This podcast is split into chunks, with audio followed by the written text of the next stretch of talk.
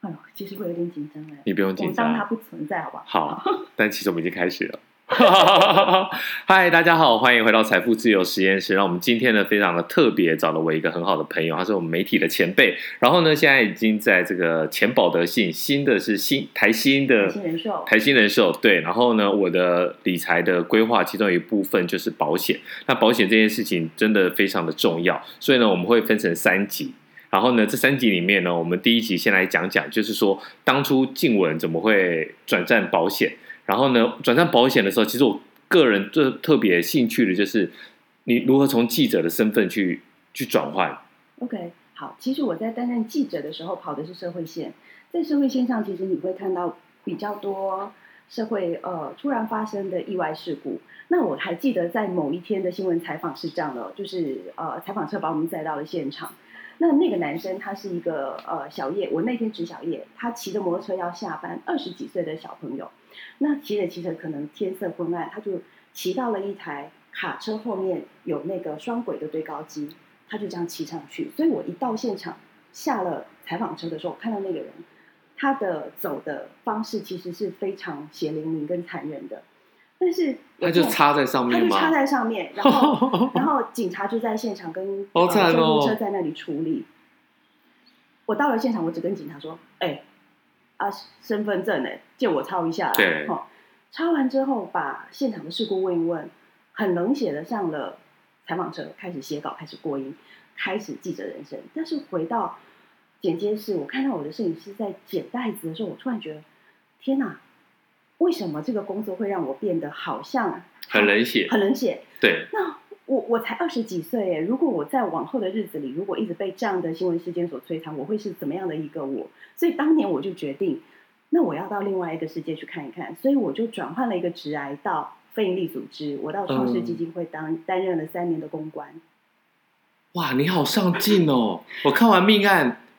我就回家了，就等下一个命 。案就那天你觉你得你，可是好特别哦！你你会你会有这个感触哦。嗯，在那个时候，我突然觉得，我怎么会对一个生命的辞世完全一点感觉都没有？完蛋了，我到现在还是哎、不会的，不会，你你渐渐的时间会教会你某些事。好好，那我就到了基金会当公关，但是当公关的日子其实是无聊的，尤其是非定组织，因为你每天都在做 routine 的事，所以后来我又出到了苹果日报担任呃记者。那在苹果日报的日子，其实又恢复到以前的有趣，但是那个 moment 刚好我的家人发生了一些身体上面的嗯状况，会让我觉得时间的分配上面跟照顾他们上面，我真的觉得我已经没有办法再再过这样的日子。那我就拿着当时我妈妈帮我们买的所有保单去问这个帮我们呃做保规险的划的这人个阿姨，阿姨只告诉我们说啊，当时你们并没有想到这件事情，所以这部分的给付是没有的。那一年我怀孕，嗯我就在想说，我妈妈缴了一年快两百万的保费，对我会没有买到什么，让我在发生风险的时候没有办法做这个转嫁。那如果我现在怀孕，假设我的小孩或我的先生又发生这样的风险，我的家庭该怎么办？所以我其实是带着主动要买保险的想法去敲门的。但是有的时候来的人他会问我说，他会跟我说，哎，这个保险它很便宜，那、这个保险它要停售了，这个保险它很适合你，但我说不上来。哦，因为他的角度就是 push 你，对，他就是叫你去买，对对但，但我但他我没有去看你你需求的是是什么。的，那时候我并不了解，我只是不知道我为什么买，我也不知道我为什么不买。那反倒是有人把前保德信寿险顾问推荐给我，我在他的身上，他问我的第一句话说：“你要买保险，那你期待转嫁什么风险？”哎、嗯我才发现是保险的最终要件就是转嫁嫁风风险。所以在那个物谈的午后，其实我有感受到买保险是转嫁风险，而且你做完保险这件事情的心态会有一种幸福跟安心。那最后，这个摄影顾问每一年都会来帮我做呃 review 我的保单。有一年他就问我说：“静文啊，你的工作有没有想要换啊？”好、我就在想说，当时来我们家做保单销售的这个钱阿姨总是拿着水果来，我妈妈就会买保单。嗯，那我现在拿着水果去，我才有办法销售吗？那这时候你顾问就跟我说，如果这些年我的服务都让你信有信心，那你就带着了解我们的方式来看看。我就进到了这家保险公司，了解了它所有的销售流程，我发现它确实不太一样，所以这是我当时嗯做转业的一个初衷，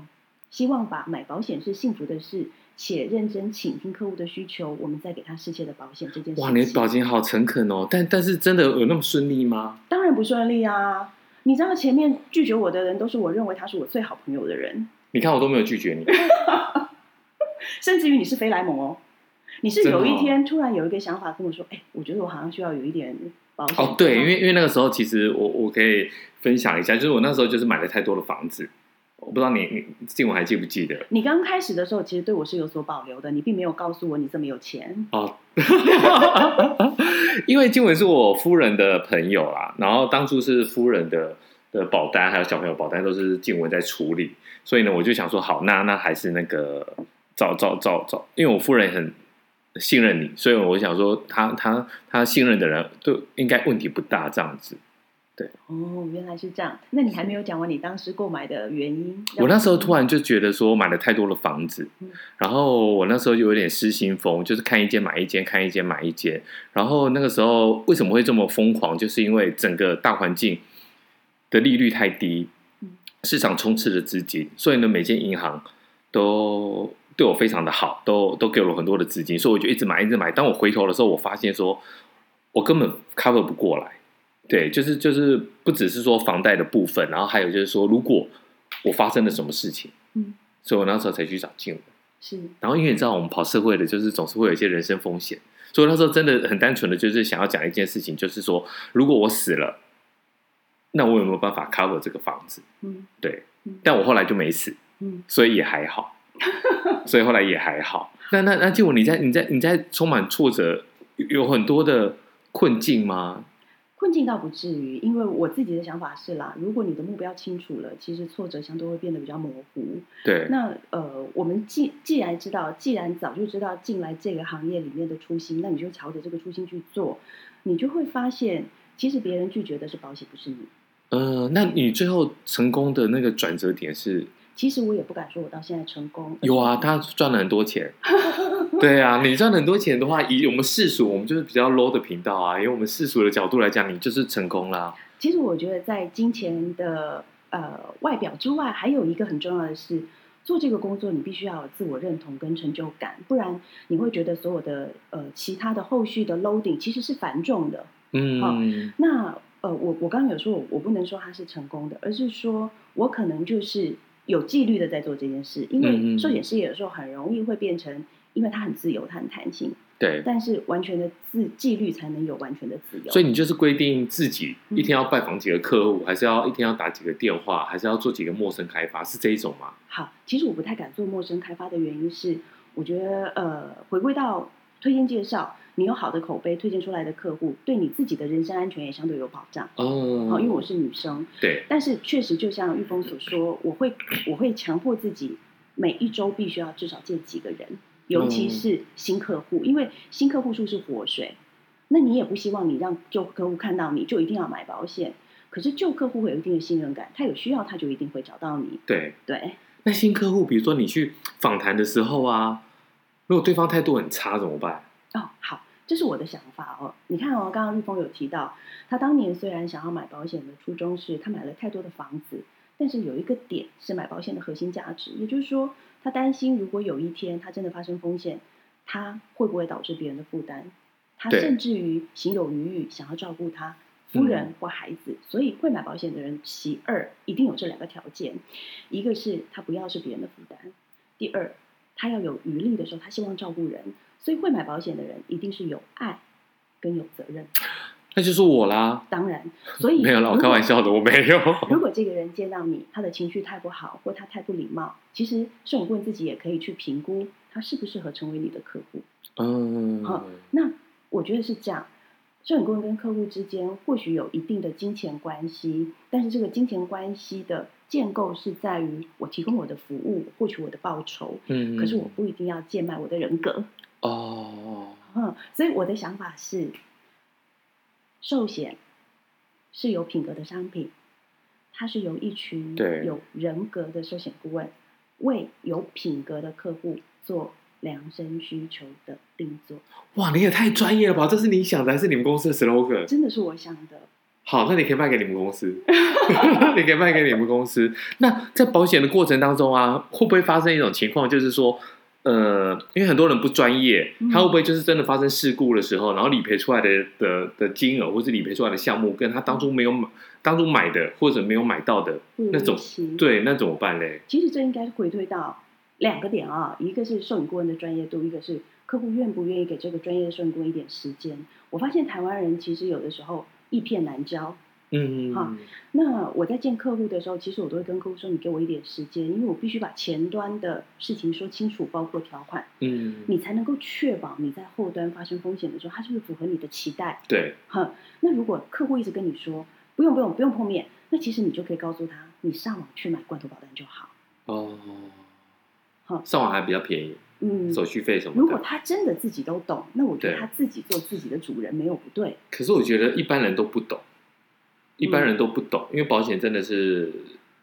太难了。然后，因为像我啊，你看我也不懂，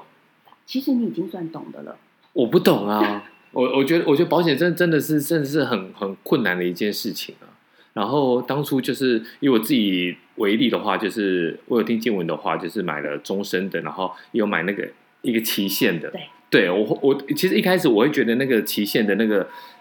很浪费钱，对讲不得对很好，讲得很好，对不对？因为很多人都你非这常样想坦白嗯啊，对啊，很多人都这样这样想。后来我就想想，算了啦，浪费也好，我总不希望用得上，但我又怕用上的时候，家人的那个保障不够。那那那那一般人，我觉得台湾人都会有像我们这种的盲点，那你要是怎么去跟他讲嘞？好，我们简单来看哦，其实保险大概有四个功能：是避险、是累积、分配、管理。是，好，那所有的初衷，你只要出发点去想，你把你就像玉峰你在投资里面一样，你可以赚到钱，是因为你都以卖家的身份在思考，你用卖家的身份在思考嗯买家要什么。对所以如果你自己是保险公司，你要去，你把自己幻化成保险公司。什么样子的保单在发生风险的时候可以提供给你最足额的保障？对可是你花最少的钱。哦好，就是这种短期间是的是的对。如是果的如果没发生，那那这个金额就沉默了，但也是没的关系，反正你没错也没事没了，错没错。对。好，原因为什么？但真的大家会听得进去吗？呃，我我自己的发发现哦，我对我自己的感受是，他跟学经历嗯，跟他教育的背景会有一点差。比方说，他如果留学过，他喝过洋墨水，嗯欧美的保险观念确实早于台湾很多年，所以他们一回来，对于定期寿险、定期医疗险这样的工具，他是可以接受的。嗯，可是台湾人，对，你需要花一点点力气让他很明难白，因为嗯台湾人就是很习惯，就是有一有一套说法，就是我没有用嗯到，最后要回来。 对。对对，没要错要保本，要要要还本，然后他们会觉得说，我我钱都已经放你们公司，让你们去投资了，然后你最后没有还，那这件事情就会变得很复杂。是，好，那我们第一集先讲到这里，然后呢，我们要预告第二集。第二集呢，就是呃，我们请静文来，我就是有一个私心呐、就是说，以像我们这种，我觉得我们应该算是三明治人生，是我们就是上有老下有小。那我们的这个保险规划应该要怎么做？ OK，那我们就放在第二集。好好，谢谢静文，拜拜，拜拜。